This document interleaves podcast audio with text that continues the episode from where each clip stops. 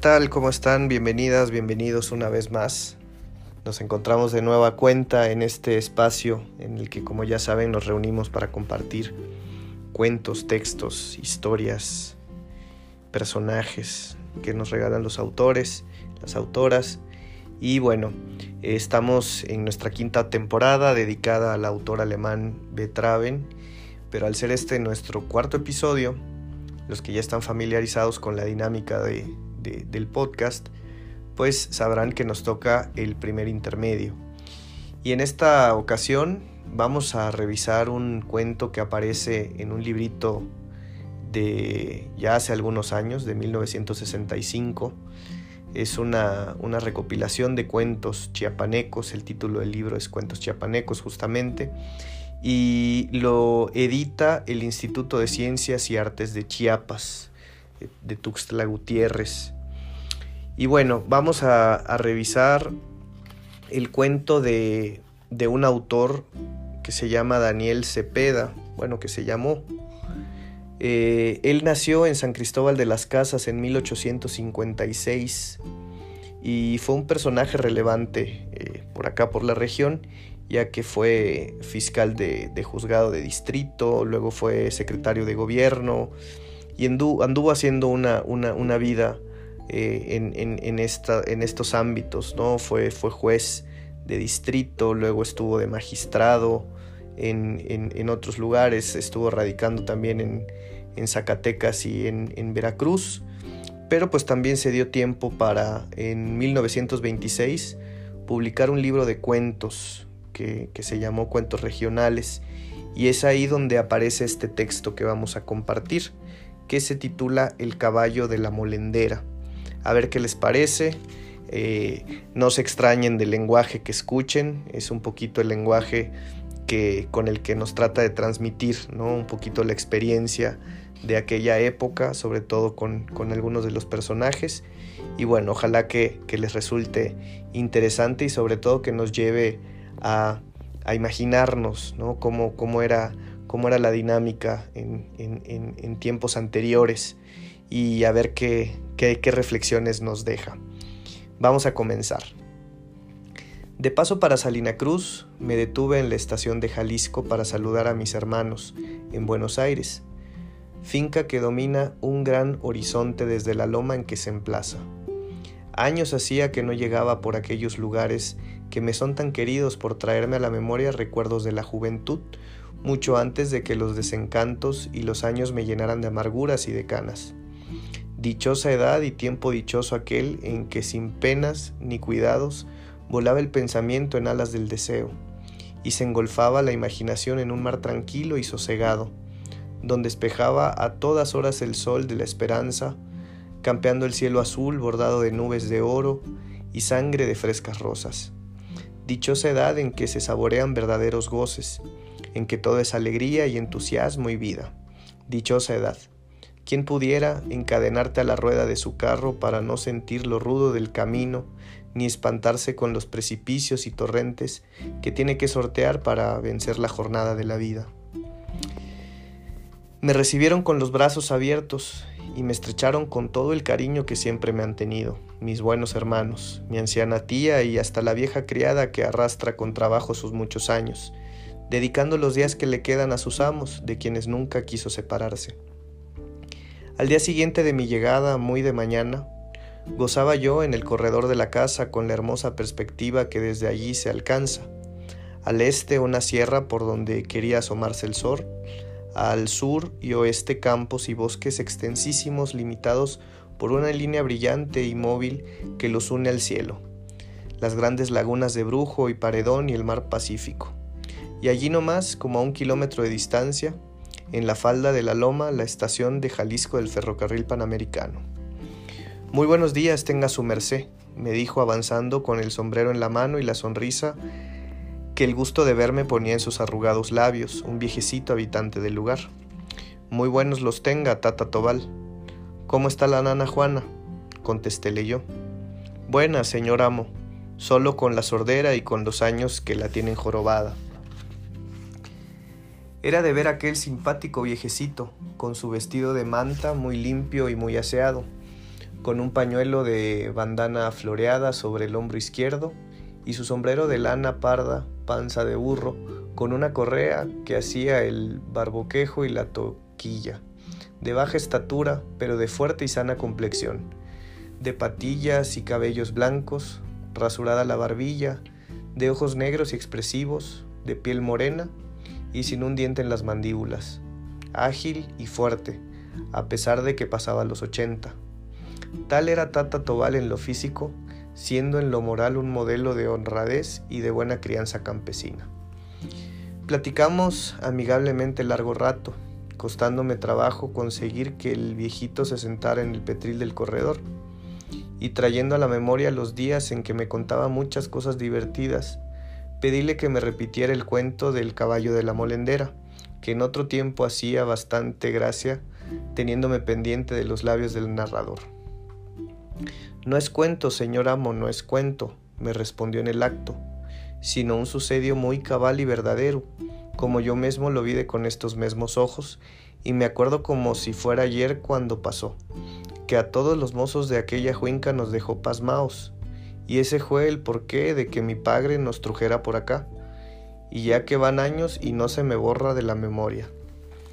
Era yo muchacho volantón y vivíamos en la juinca del valle, muy alegre porque era muy poblada, y había mucha chatería como bendición, que por las tardes metía tanta bulla como la sanatada cuando revolotea para hallar su nido. Entonces sí que eran recios los amos, patroncito, como que buena madrugada tocaban la campana para irse uno al trabajo, y allá le salía el sol y allá se le ponía al pobre mozo, primero con la juajina y después con la tarea, que tenía que sudar bien fuerte para sacarla, sin más descanso que el domingo después del mediodía. Y lo mismo era el milpero que el vaquero, que a este lo debía hallar montado el lucero grande que llaman nistamalero, recogiendo el ganado manso y lazando toros y marrones, que pa' todos amanece Dios, nos decía el amo, y pa' trabajar nació el pobre. Como que todos los trigueños de pelito murucho que usted por allá, toitos, vienen de los esclavos que trujeron los españoles y que los marcaban y les daban azotes hasta bajarles el cuero y a veces hasta rendir el alma.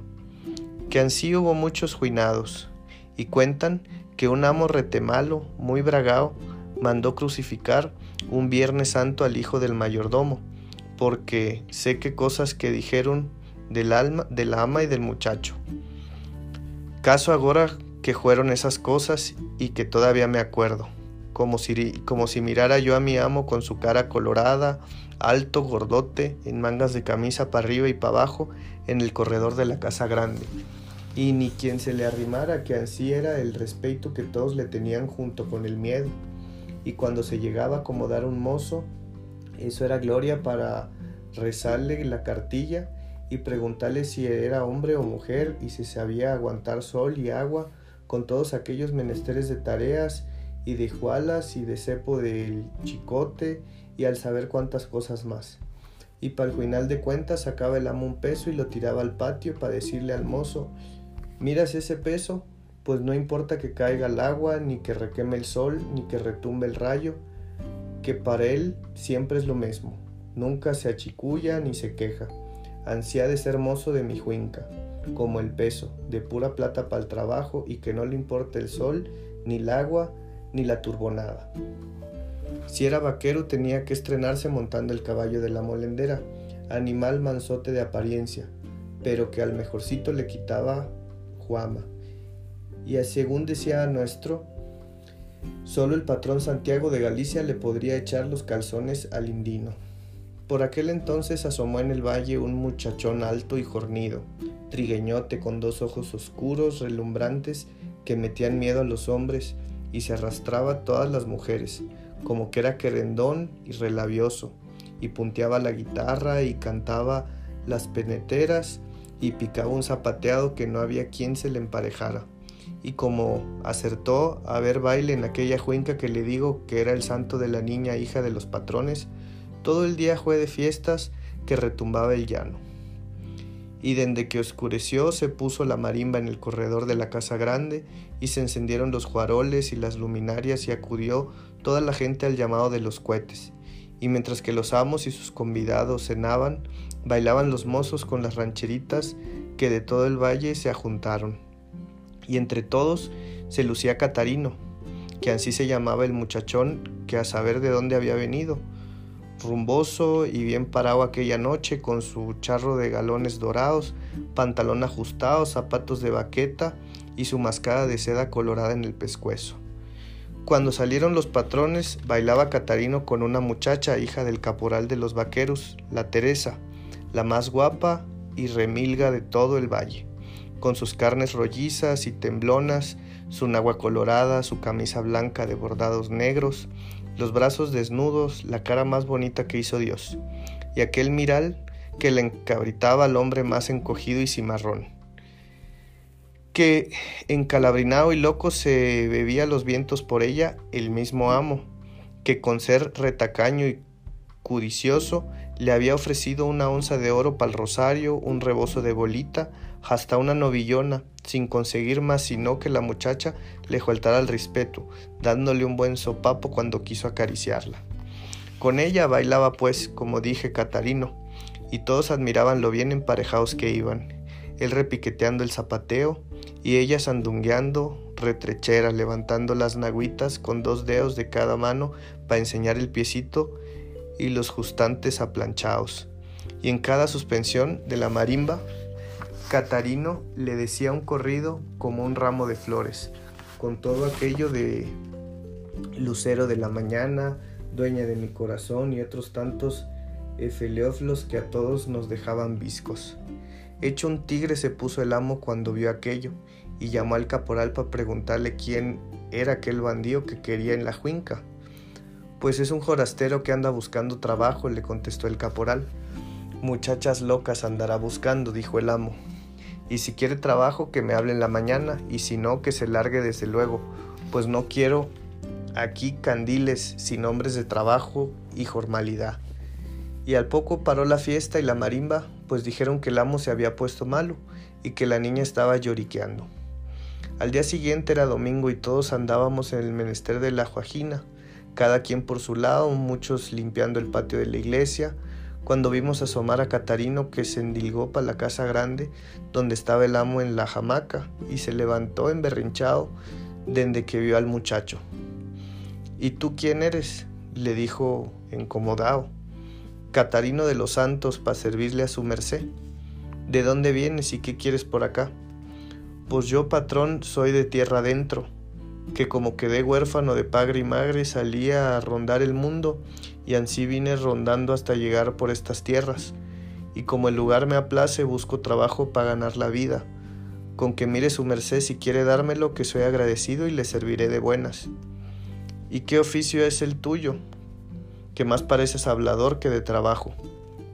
Pues mire usted, señor amo, que yo con el machete en la mano y en la juila de trabajadores no hay que me ponga un pie delante para salir primero. Con el arao le hago un surco más reito y más parejo que un buen alcalde. Le monto al potro más herrero y me pinto para colear un toro y para echar una mangana, que si me da una soga, al mismo diablo le meto un lazo entre la barba y llave. Sacó entonces el peso mi patrón, lo tiró al suelo y le dijo a Catarino, mira ese relumbroso peso que no le tiene miedo al agua, ni al sol, ni a la centella. Así han de ser los hombres para que a mí me sirvan, y si no te encuentras suficiente, lárgate con la jarana a echar pulgas a otra parte, que pa' bailadores y bombistas con los que tengo me sobra. Pues pruébeme, señor amo, y verá que sí soy de cobre, que no en balde me planto los calzones. ¿Y eres vaquero o vaquera? Hombre me parió mi magrecita, que Dios goce, señor amo y que vaquero soy de los buenos, y écheme su mejor potro para que desmienta y veamos. Pues con que le aguantes tres brincos al caballo de la molendera me conformo. Al diablo se los aguanto y sáqueme pronto al de la molendera, que ya verá quién es Catarino, y voy por mis avíos de montar que se me hace agua la boca. Cuando regresó con sus avíos, ya encontró al potro aquel pergozado en la chileante grande que da la sombra al corredor. Era el caballo de la molendera, patroncito. Si usted lo hubiera visto, un vallo coyote, alto, pechudo, censeño, anca redonda, pescuezo arqueado y patas huinas, las narices muy abiertas, orejas atisbadoras y el ojo muy satírico, con la cola larga y crespa y la clín que le hacía un cacho en la frente, cuajada de mozote que parecía una desposada, mostrenco que nunca tuvo hierro y que maleta redomado que no consentía cargar ni jinete. Lo desató Catarino y lo cabestrió pal claro se fue sobre el mecate y le plantó una palmada en el lomo que hasta tembló el caballo. Le puso la jualcilla con tapojo bordado de Shakira, regaló de una hembra, le puso el suadero y le encajó el aliño, le apretó un poco la cincha para echarle gurupera y luego los hinchó de veras. Se puso unas espuelas que decía que se llamaban nazarenas, con unas rodajotas tamañas y unos bandajos de sonaban parecían campanas. Y cuando estuvo listo le dijo el caporal, abájale el tapojo, Catarino, porque es muy traicionero. Bueno, contestó el muchacho, y cuando acordamos estaba ya en la silla y se trepó de un brinco tan ligero que jamás pendió al caballo, que así como lo sintió en el lomo lo volteó a mirar con los ojos encandilados se encogió todito, se sentó de nalgas disparándose con un bote y otros dos seguidos. Agachó la cabeza entre las manos y echó las patas al aire como a reparan los burros. Y aquel fue a reparar y reparar y relinchar y bufar gritando como un demonio, y Catarino pegado como si en la silla hubiera nacido. Y cuando vido que no podía botarlo, se volteó para morder la pantorrilla, pero el jinete no era lerdo y de una patada le rompió el hocico, le clavó las nazarenas y lo bañó a chicotazos hasta que arrancó el de la molendera de bocao pal monte. Al pasar por las casas, jesuiciaban las mujeres y la Teresa estaba hecha un mar de lágrimas. Todos suspendimos la juajina para mirar aquello, que solo se oía la carrera del animal entre la polvedera, se miraba a Catarino agachado para adelante como si llevara un manojo de culebras en la mano, repartiendo azote hasta que se perdió la vista. Todos creímos que aquel animal se iba a tirar por un barranco o iba a dejar a Catarino trabado en una rama o desnucado. Naiden se atrevió a seguirlo por miedo de que se enojara el amo. Acabamos la juajina y ya nos volvíamos a nuestras casas con las coas y los machetes al hombro, cuando vimos venir un jinete sobre un caballo bailador y santiaguero, con el pescuezo recogido y la cola hecha un arco. que se iba de un lado para otro, llenando el camino real con las barridas que se daba. ¿Quién iba a creer que fuera Catarino aquel jinete, ni el de la monendera aquel caballo tan braceador y justancioso, que venía bañado de sudor y con los hijares ensangrentados por la espuela? Y mesmo eran ellos, el mismo Catarino que paró de manos al cuaco cuando pasó por frente de la Teresa, y luego lo arrancó de veras para irlo a sentar en el mero corredor de la casa grande, donde se apió de un brinco haciendo la balona. Señor amo, aquí vino Catarino y le trajo el de la molendera para testigo de que si es vaquero o vaquera, como le dijo su merced. Ninguno contestó de pronto, porque se habían cerrado las puertas de la casa, y solo pasado buen rato salió ña Macedonia a decir que el amo estaba malo y que no lo hicieran ruido. Volvió a montar Catarino y fue a bajarse en la casa de Teresa, que ya lo esperaba con una jícara de agua para que se lavara las manos y con otra de pozol como si fuera su marido, que bien ganada se tenía. Él le dio un abrazo muy fuerte y amoroso, y todos les aprobaban el gusto esperando que pronto se celebrara el matrimonio. ¿Y el amo qué dijo, Tata Tobal? Pues allá verá usted, patroncito, que aquel señorón estuvo entre la vida y la muerte, malo de veras, que no hallaba alivio, hasta llamaron a la tía Pijuña, que como era ensalmadora y algo bruja con sus rezos y no sé qué, untos de víbora, coyota viuda, logró mejorarlo y que se levantara.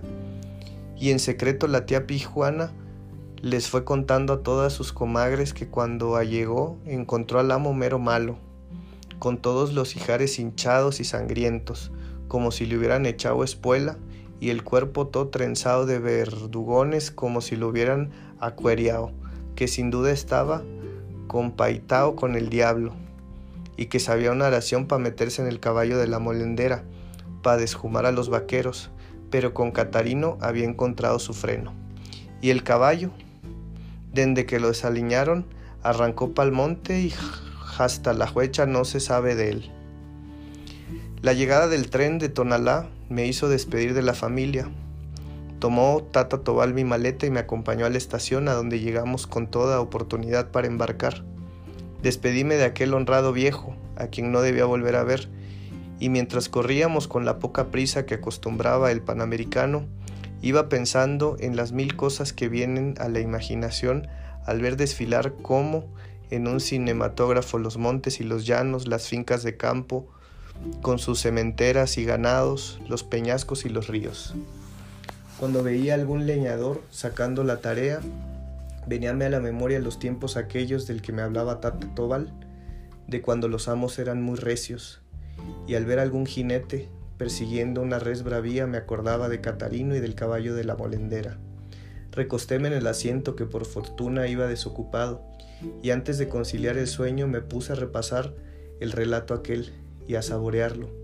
Encontré que no es un simple cuento de brujerías el que me había referido Tata Tobal, sino la protesta de toda una clase oprimida contra sus opresores, que no contentos con explotar su trabajo en cambio de un miserable salario que apenas les basta para no morirse de hambre, todavía los insultan y humillaban al tomarlos a su servicio, quitándoles la única gloria de que podían envanecerse, su fama de trabajadores y de buenos caballistas, haciéndolos montar un caballo endemoniado que de seguro los ponía en el suelo.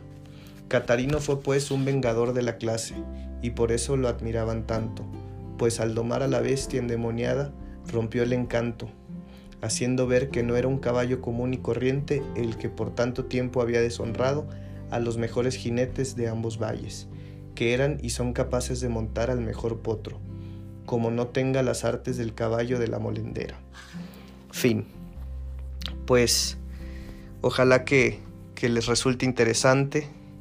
Creo que nos lleva a hacer un viaje en el tiempo, ¿no? Y a plantearnos todas estas reflexiones de las condiciones que, que han vivido y que hasta la fecha se viven, ¿no? En, en, en distintas realidades, ¿no? Eh, no solo, no solo en el campo, sino ahora en las ciudades. Me lleva a pensar también a, alguna película que, que, hace unos años nos acercaba también a, a esto, ¿no? Eh, esta película Roma, que nos llevaba a reflexionar ¿no? acerca de, de, estos, de este mismo mundo en el que confluyen tantas experiencias de vida tan diversas. Les agradezco mucho por, por acompañarnos una vez más y nos encontramos en un próximo episodio para continuar revisando al autor de la temporada, eh, B. Traven. Muchas gracias.